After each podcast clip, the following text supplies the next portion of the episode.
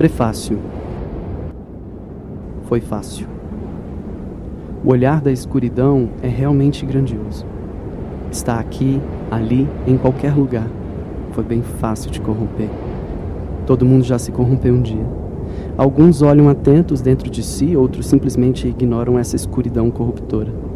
Sentimentos que fazem nascer profundas dores que corroem a sua própria existência.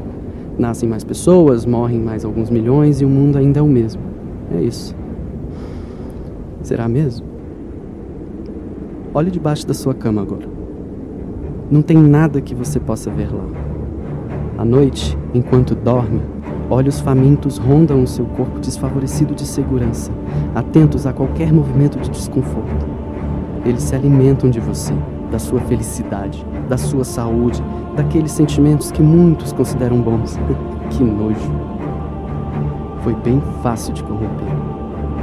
Você olha pessoas na rua como se fossem menores, menos importantes. Alguns te pedem uns trocados, um lanche, um cobertor, mas você está ocupado demais. Ninguém liga para eles, então você não precisa dessa responsabilidade também.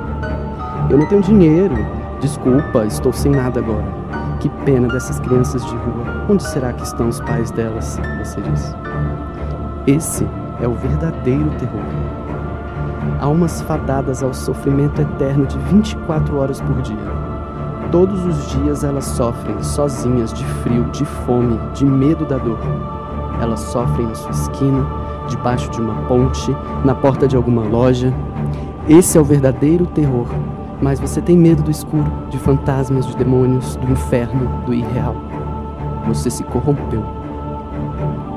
O verdadeiro sentido da palavra terror deveria se ligar principalmente ao fato que nos liga à realidade. A fome, a seca, as diferenças sociais, a inquietude de um coração doente. Isso é terror. Aquilo que eu disse anteriormente de monstros debaixo da cama ou olhos fantasmagóricos que te rondam à noite uma bala perdida, uma doença avassaladora de lares, a insegurança de andar na rua e não saber quando vai ser a última vez que você vai falar com a sua mãe. Isso é terror. E para fazê-lo se lembrar disso sempre, aqui vai o nosso primeiro conto de terror, de Tássio Lohan.